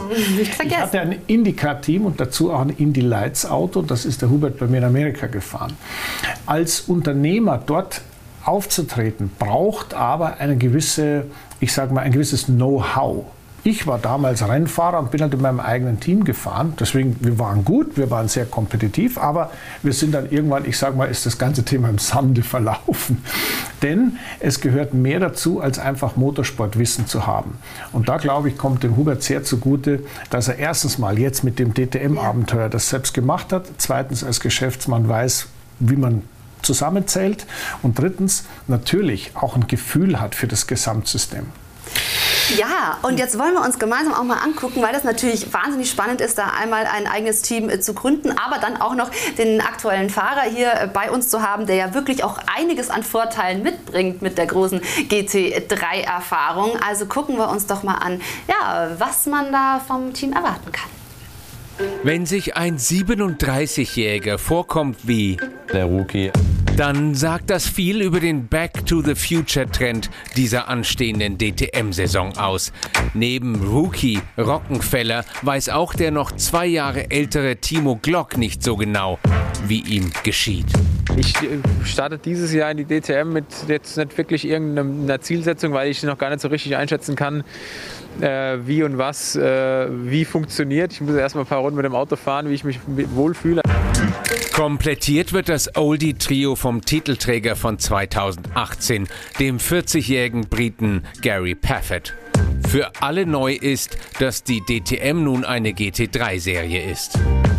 Ich bin wirklich gespannt auf, äh, auf, auf das GT3-Auto, was ich ja wirklich äh, noch nicht so oft gefahren bin. Das Auto ist deutlich schwerer. Die Leistung ist, ist relativ ähnlich, sage ich mal. Aber das ABS ist, ist schon ganz anders. Ich glaube, für den Zuschauer zu Hause bieten die Autos auch einen guten Sport. Die neue DTM mit neuen alten Hasen. Sie hat etwas von einem Retro-Debütantenball. Ja, das ist interessant, Maximilian Götz, wer da plötzlich so zum Rookie wird. Das heißt, Sie haben natürlich mit Ihrer Erfahrung, die Sie über ähm, diverse GT3-Jahre eben mitbringen, einen wahnsinnigen Vorteil, eine Riesenchance. Sehen Sie das auch so? Halten Sie sich für einen der Favoriten? Ja, ich sag mal so, es wird sehr, sehr spannend werden in diesem Jahr. Es werden die Karten neu gemischt und ähm, alle Jungs, die in der DTM antreten, die jetzt gerade eingespielt wurden, haben auch GT3-Erfahrung. Es ist nicht so, dass sie noch nie so ein GT3-Auto gefahren sind. Ähm, Rocky ist, glaube ich, schon sehr, sehr viele Rennen gefahren auf dem GT3. Der Timo auch schon zweiter Rennen in Daytona und Spa. Und der Gary äh, war auch persönlich mein Teamkollege. Äh, wir sind auch schon viele Rennen zusammen gefahren. Aber natürlich, ähm, ich habe jetzt oder wir haben die GT3-Jungs schon ein bisschen mehr Erfahrung mit den Autos. Und äh, die DTM ist wie die Formel 1. Es ist das High-End. Ähm, die besten Jungs und, und, Teams sind da am Start. Und äh, am Ende ist, das, ist die Competition sehr, sehr hoch. Und es geht hier um Tausendstel und Hundertstel. Und da muss halt alles zusammenspielen. Und da ist es vielleicht doch schon so, dass ähm, die erfahrenen Teams und auch Fahrer ähm, das ein oder andere bisschen das, den Trick ein bisschen mehr raushaben, wie zum Beispiel ABS. Ähm, das Thema ist für viele Jungs neu, vor allem für den Albon, der aus der Formel 1 kommt. Also wir haben ja schon einen coolen Mix an Fahrern, an Erfahrung, die da mitspielen. Und es wird, glaube ich, sehr interessant für den Fan zu sehen, so wer sich äh, wie schlägt am Ende. Hubert, wie ist die Erwartungshaltung für Ihr Team? Naja, also ich denke mal, wir sind seit Jahren erfolgreich in, in der GT3 unterwegs mit, mit, den, mit den Leuten, die da zusammenarbeiten, Ingenieure, Maxi als Fahrer, Vincent Abril, der auch letztes Jahr bei uns in der GT Endurance schon gefahren ist und richtig schnell ist. Ähm, ich glaube, wenn die Einstufungen ähm, in der DTM von den verschiedenen Herstellern ähm, gut ausgewogen sind, dann haben wir mit unserem Auto auf jeden Fall eine Chance, um Siege zu fahren und vielleicht am Schluss auch um die Meisterschaft. Es sind, es sind nur acht Rennen, deswegen einen Ausfall darf man sich nicht erlauben. Man muss immer Punkte sammeln und äh, man darf da keine Schnitzer reinhauen. Also, Maximilian, das haben Sie gehört. Äh, steigt der Druck ein bisschen? Ich habe es ja vorhin schon gesagt beim Formel 1-Thema. Ich glaube, Druck kann man nur sich selbst machen. Natürlich, man hat eine Zielsetzung, ist auch ganz klar. Man hat eine Erwartung an sich selbst, ans Team. Ähm, ich bin jetzt neu auch beim Team. Wir sind alle neu in dieser Serie und oder ich kenne die Serie schon, aber in dem Format eben noch nicht. Und wir werden jetzt versuchen, wir haben jetzt ja äh, anstehende Testtage, wir hatten jetzt schon zwei Testtage, uns noch mehr einzuspielen, ähm, die Feinarbeit noch äh, besser abzustimmen. Jetzt ist auch mal klar endlich, äh, wie das Reglement aussieht in Sachen Boxenstopp. Äh, in, in, der BOP und im Reifen-Thema ähm, sind sie noch, nicht ganz klar, aber da wird auch jetzt äh, am Lausitzring so ein bisschen mehr Klarheit reinkommen. Und am Ende muss man sich jetzt einspielen und uns äh, ordentlich vorbereiten, dass wir wirklich wie der Hubert sagte, von Anfang an vorne mitkämpfen und ich glaube, ähm, das Package ähm, haben wir. Ähm, aber am Ende weiß man nie, wo man, wo man landet. Aber wir wollen schon versuchen, unser Bestes zu geben. Und ich glaube, der Anspruch ist von uns allen, die in diesem neuen Team ähm, dabei sind, ob das der Ingenieur ist, ähm, der Teambesitzer, der Hubert und, und ich als Fahrer oder auch Vince, der, der auch schon sehr viel Erfahrung mitbringt, ähm, wollen wir vorne mitmischen und wirklich mal so ein Timo Glock und Gary und wie sie alle heißen, Rocky mal ähm, vielleicht schon mal ein bisschen am Anfang zeigen, wer, wer der Chef im Ring ist. Ich verstehe das als Kampfansage. Also da will man definitiv um den Titel mitfahren. Warum haben Sie sich für Maxi Götz entschieden als Fahrer?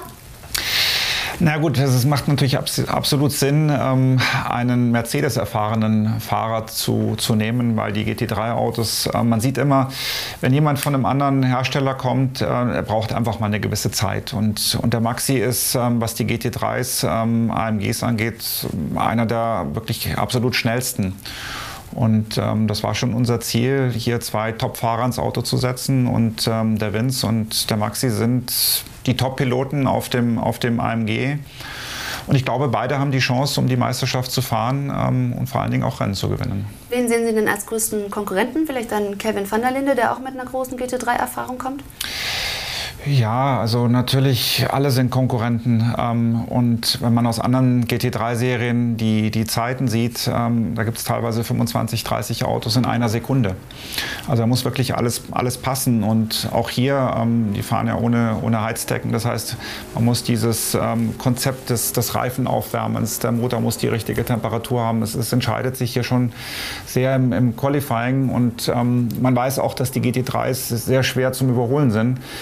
Ähm, wir haben nicht diese Push-to-Pass-Geschichten. Ähm, ähm, also ich glaube, es, es, ist schon entscheidend, dass man im Qualifying vorne steht und ähm, ja, dann hat man Chancen, die Rennen zu gewinnen. Aber Konkurrenz ist groß. Die nächsten Tests dann kommende Woche auf dem Lausitzring. Christian, wir werden auch einen Ausflug machen. Ja, wir und werden uns das anschauen. Und als alte DTM-Fans sind wir da natürlich gern dabei und schauen, was geboten ist. Ob sich was verändert hat seit Hockenheim, seit unserem also und, und ich darf ja auch eine Racing-Erfahrung wieder machen. ich trainiere dich ja. DTM. Ich trainiere ja. dich so richtig hoch. Äh, was, äh, magst du wieder? Vielleicht 2022 die nächste Frau in der genau. DTM. Oh, ja, jetzt kennst du schon Frau, neben der Sophia. Flörsch ist schon dabei. Wer weiß, man braucht natürlich auch noch mehr Frauen im Motorsport. Ich glaube, ja, meine Karriere wird da wahrscheinlich nicht mehr irgendwie groß werden. Aber hoffentlich noch die von Maxi Götz. Was ist denn da also auf dem Lausitzring dann zu erwarten? Das ist ja dann schon so ein bisschen heiße Phase.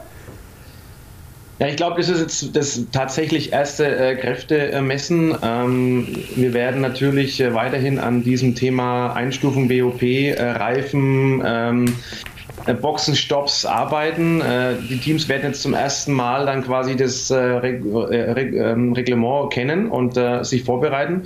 Und so viel Zeit bleibt ja auch nicht mehr. Monza ist das erste Rennen.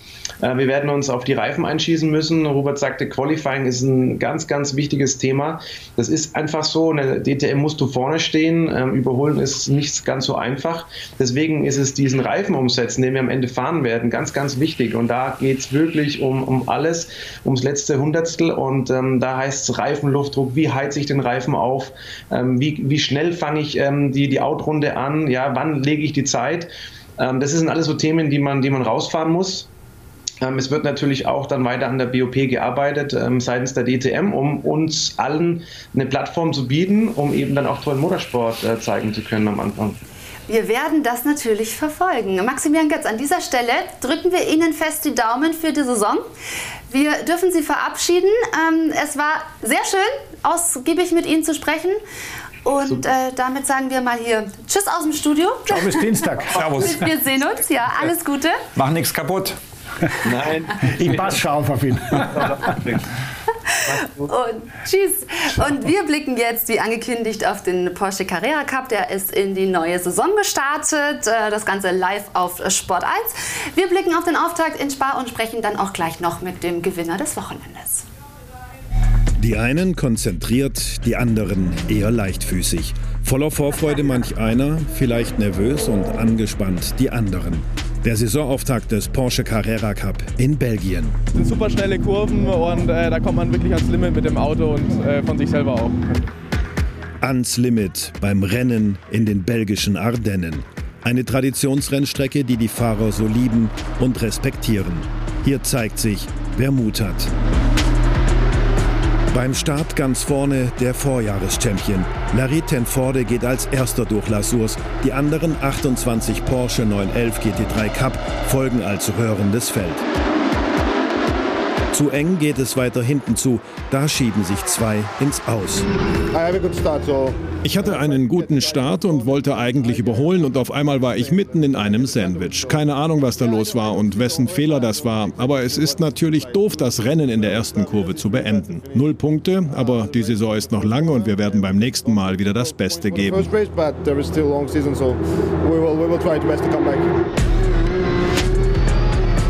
Mein Rennen war in der ersten Kurve schon beendet. Das ist natürlich nicht das, was man sich wünscht, aber so etwas passiert eben. Das ist Racing, aber nicht die ideale Situation.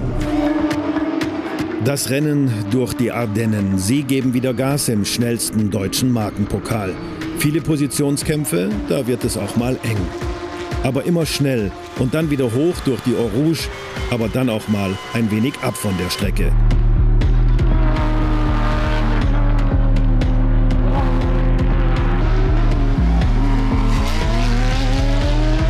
Hier der Kampf um Platz 3. Christopher Zöchling vor Leon Köhler, der immer größer im Rückspiegel auftaucht.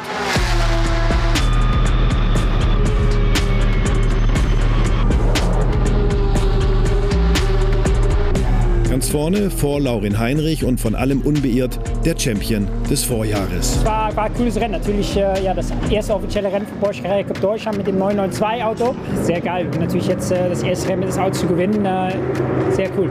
Ein sehr cooler Saisonauftakt in Spa. Rennen 2, einen Tag danach. Auch hier wieder dieses grandiose Starterfeld der 29 Cup Porsche und dieser Sound, der die Ardennen veredelt. Action im Porsche Carrera Cup.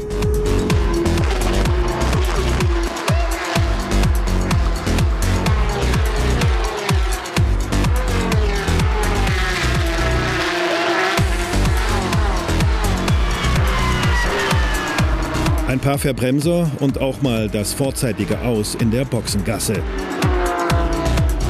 Dazu perfekte Überholmanöver und Positionskämpfe, wie wir sie kennen und lieben aus dem schnellen Markenpokal.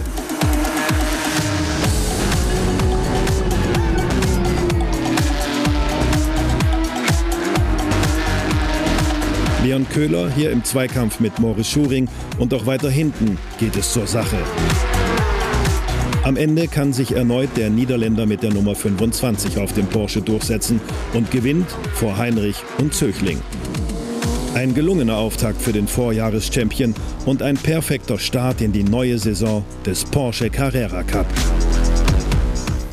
Und wir freuen uns, dass der Sieger uns jetzt live zugeschaltet ist, Larry Tenforde. Also mit diesem coolen Auftakt, das war wirklich sensationell. Haben Sie das so erwartet? Ähm, ja, das ist natürlich äh, vorher äh, neues Auto 992 und äh, wir haben im Testen äh, ja sehr viel äh, vorbereitet. Äh, wenn man natürlich so Rennwochenende eingeht, weiß man immer schwer, okay, haben wir genug gemacht? Ähm, habe jetzt das erste Rennwochenende gehabt in Spa und sieht so aus, äh, dass wir gut angefangen sind. Sagen Sie mal, sitzen Sie im Moment wieder im Simulator und trainieren? Ja, so sieht so aus. Äh, ist so eigentlich aus? Wie, mein, äh, ist wie mein zweites Haus. Äh, ich glaube, momentan sitze ich hier mehr drin, wie äh, ja, ich eigentlich äh, zu Hause bin. Ähm, weil ähm, nicht nur allein auf die Strecke, aber auch äh, neben die Strecke ist die Vorbereitung sehr wichtig und das mache ich immer sehr optimal im Simulator. Verstehe, aber ich glaube, so zu später Stunde müssen Sie wahrscheinlich nicht mehr trainieren. Dann nutzen Sie diese coole Kulisse für uns. Sie wollen natürlich den Titel verteidigen. Wie schwer wird dieses Unterfangen? Wer sind denn aus Ihrer Sicht die größten Konkurrenten? Also jetzt das erste Wochenende mit das neue Porsche 992 hat man wirklich gesehen, okay, äh, wer ist jetzt wirklich auch vorne dabei, ja? Immer im Porsche Carrera Cup Deutschland ist alles sehr eng. Äh, natürlich mein Ziel wieder, um Meister zu werden. Äh, es wird nicht einfach, es war jedes Jahr nicht einfach ähm, und die Sonne ist noch lang. Aber wichtig ist, dass wir jedes Wochenende, jede Training, jede Qualifying äh, ja so schnell wie möglich äh, fahren und äh, das Beste rausholen. Und äh, ja, ich freue mich natürlich richtig drauf. Heinrich war sehr stark, Zeuchling war sehr stark, Köhler, äh, Güven, der Porsche Junior. Also äh, es wird natürlich ein spannendes Jahr wieder. Ja, ist das zu erwarten vom Porsche Carrera Cup? Es ist ein absoluter Traditionsmarken, äh, eine Markenrennserie, dass das auch wieder eine enge Kiste wird? Ja, auf jeden Fall. Ich meine, die Autos sind alle gleich. Ich bin selbst 93 äh, und 94 Supercup gefahren. Ähm, vor allen Dingen da kommen die neuen ähm, Werksfahrer aus diesen Serien. Die sind alle silver gerated, silver geratete Fahrer. Ähm, die, sind, die sind gesucht für Silver Cup Serien wie in der GT Endurance. Aber ähm, die Hersteller schauen genau auf diesen Carrera Cup und, und Super Cup und die Besten werden dann irgendwelche Verträge bekommen. Das ist relativ sicher. Ja, das ist ein großer Ausbildungstool. Das kann man tatsächlich so sehen. Larry, das war äh, schon mal eine legendäre Rennstrecke in Spa. Also ging auch schon mal, äh, sag ich mal, spektakulär los. Was äh, macht für Sie diese Serie so besonders? Also ja, wie auch schon gesagt, äh, wir sehen was sehr Besonderes, weil die Autos sind alle gleich. Und äh, es geht da wirklich um das letzte bisschen, die letzte paar Zehntel daraus oder halbe Zehntel äh, daraus zu quetschen. Ich glaube, es war ein paar Hundertstel äh, mit mehr Unterschied im Qualifying mit Heinrich und äh, ja, das macht es natürlich so spannend. Und das Schöne, was ich da auch da finde, man muss sich jedes Mal wieder ja neu beweisen. Jede, jede Runde muss man wieder das Maximale rausholen, äh, weil wenn man das nicht macht, weil es so eng ist, ja, ein paar Zehntel, das ist nicht nur ein Platz, da kann auch fünf, sechs Plätze Unterschied machen. Und äh, ja, das ist natürlich eine sehr gute Grundschule, um am Ende ja, in den Werksvertrag oder die großen WEC, äh, 24-Stunden-Rennen, äh, DTM und so weiter äh, hinzugehen in dieser Saison eben ein, ein, neues Auto, wie Sie schon angesprochen haben. Sie scheinen sich da schnell daran gewöhnt zu haben. Gab es irgendwelche Einstimmungsprobleme oder war das für Sie ganz easy? Wie ist das Fahrverhalten? Also äh, ja, neues Auto. Ähm, es sieht so aus, dass er auf ähm, ja, Strecken so wie Spa schon wirklich viel schneller ist. Also wir sind äh, zwei bis drei Sekunden schneller wie das letzte Jahr Auto. Und ähm, ähm, ja, äh, was wirklich auffällt, ist, dass der Ende Kurven viel schneller ist. Ähm, das hat mit Downforce zu tun. Man kann auch was später bremsen. Äh, wir sind äh, in der Zwischenzeit auch schon im Monza gewesen und da sieht es gar nicht so viel aus. Da ist es nur ein paar Zehntel schneller, äh, weil auf dem Gran ist die Geschwindigkeit geil äh, äh, ziemlich gleich, aber in die Kurven, da macht der riesige Unterschied. Also, Larry Tenforde, vielen Dank für dieses Danke Interview. Wir drücken weiterhin die Daumen. Für Sie ist es ja optimal gestartet, also am besten genauso weitermachen. Und dann Auf wünschen wir Fall. Ihnen noch einen schönen Abend. Machen Sie es gut. Danke, gleichfalls. Ciao. Ja, sehr sympathisch. Also hat sich natürlich in eine ja, wunderbare ja. Ausgangsposition schon wieder gebracht. Ich hätte ihn gerne noch gefragt, was er vom Zweitplatzierten, diesem Herrn Heinrich. Laurin Heinrich? Ja, das ist nämlich ein ganz, meiner Ansicht nach ein ganz herausragender neuer Mann, der sich da zum ersten Mal präsentiert hat. Ähm, mal, kurz, mal gucken, wie sich der entwickelt. Und ich kann mir schon vorstellen, dass er eben hin und wieder mal auch äh, ein bisschen Saures gibt. Also schauen wir mal zu, wie sich das entwickelt. Das ist spannend. Das tun wir, gibt es eben auch auf Sport 1 zu sehen. Wir machen eine klitzekleine Pause und dann sind wir nochmal mit einem Newsflash und weiteren Infos zurück. Und damit sind wir nochmal zurück im AVD Motor- und Sportmagazin mit Hubert Haupt und mit Christian Danner. Und wie versprochen wollen wir Sie jetzt noch auf den aktuellsten und neuesten Stand aus der Motorsportwelt bringen, zusammengefasst im Newsflash. Wolf glaubt an Hamilton-Verbleib. Mercedes-Motorsportchef Toto Wolf glaubt an einen Verbleib von Formel-1-Rekordweltmeister Lewis Hamilton in seinem Rennstall in der nächsten Saison. Es gibt keinen Grund, warum nicht, so der Österreicher bei Sky Sport UK. Solange sie ein konkurrenzfähiges Paket bieten können, wolle Wolf die Ehe fortsetzen. Auch Hamilton plane nächstes Jahr noch bei Mercedes zu sein, wie der Brite auf der Pressekonferenz vor dem Rennwochenende in Portimao bestätigte. McLaren kontert Marco Vorwurf. Formel 1 Rennstall McLaren hat den absichtlichen Behinderungsvorwurf von Red Bull Sportchef Helmut Marko von sich gewiesen. McLaren-Fahrer Lando Norris soll, so Marco, den Red Bull-Fahrer Max Verstappen im Qualifying zum Portimao Grand Prix absichtlich am Überholen gehindert haben. Lando hätte sich da nicht kleiner machen können, er ist definitiv nicht im Weg gestanden, konterte McLaren-Teamchef Andreas Seidel bei Sky. Marco spielt mit seinem Vorwurf auf die Verbindung von McLaren als Mercedes-Kundenteam an. So, und abschließend nach dieser sehr ereignisreichen und äh, langen Sendung möchte ich natürlich noch wissen, Hubert Haupt, äh, ist damit zu rechnen, dass Sie den Titel holen können in der DTM mit Ihrem Team? Ich glaube ja. Ich glaube auch. Das klingt gut. Das klingt sehr gut. Und Christian, äh, fährt Sebastian Vettel in Barcelona an die Punkte? Ich glaube nicht. Ich bin Gut. mir nicht sicher. Aber ich danke euch für ja, diese klaren Antworten. Grobe Übereinstimmung ist da festzustellen, oder? Ja, wirklich. Und dann sind wir auch noch pünktlich fertig. Aber also an dieser Stelle herzlichen Dank für das ausführliche Gespräch, Interview, für eine launige Runde. Hat sehr viel Spaß gemacht. Das AVD Motor- und Sportmagazin gibt es immer am Sonntag um 21.45 Uhr für Sie, liebe Zuschauer. Also freuen wir uns, Sie nächste Woche wieder hier begrüßen zu dürfen. Damit einen schönen Abend. Machen Sie es gut. Tschüss. Wieder live von Ihrem Toyota-Partner mit diesem Leasing-Auftakt. Der neue Toyota Jahreshybrid. Ab 179 Euro im Monat. Ohne Anzahlung. Seine Sicherheitsassistenten laufen mit. Und ja, ab ins Netz mit voller Konnektivität. Auch am Start die Toyota Team Deutschland Sondermodelle. Ohne Anzahlung geht's in die nächste Runde. Jetzt los zu Ihrem Toyota-Partner. Wie viele Kaffees waren es heute schon? Kaffee spielt im Leben vieler eine sehr große Rolle. Und das nicht nur zu Hause oder im Café, sondern auch am Arbeitsplatz. Dafür gibt es Lavazza Professional. Kaffee am Arbeitsplatz, der genauso lecker schmeckt wie in eurem Lieblingscafé. Die perfekte Kaffeelösung für jede Art von Unternehmen. Klein, mittel, groß. Ihr habt auf jeden Fall einen Kaffee, der schmeckt. Die richtige Motivation für eure Arbeitstage. Alle Infos zu Lavazza Professional findet ihr auf lavazzapro.de mit allen Kaffeelösungen für euer Büro. Ich habe mich natürlich schockverliebt, weil die war wirklich ganz, ganz klein. So begann die Mensch-Hund-Beziehung zwischen Christina und Tierschutzhund Frieda. Und wie es danach, nach dem ersten Moment der Verliebtheit, so weiterging und welche Klippen es danach zu umschiffen galt, das hört ihr in der neuen Ausgabe von Iswas Dog, dem Podcast für harmonische Mensch-Hund-Beziehungen. Iswas Dog? Mit Malte Asmus. Überall, wo es Podcasts gibt.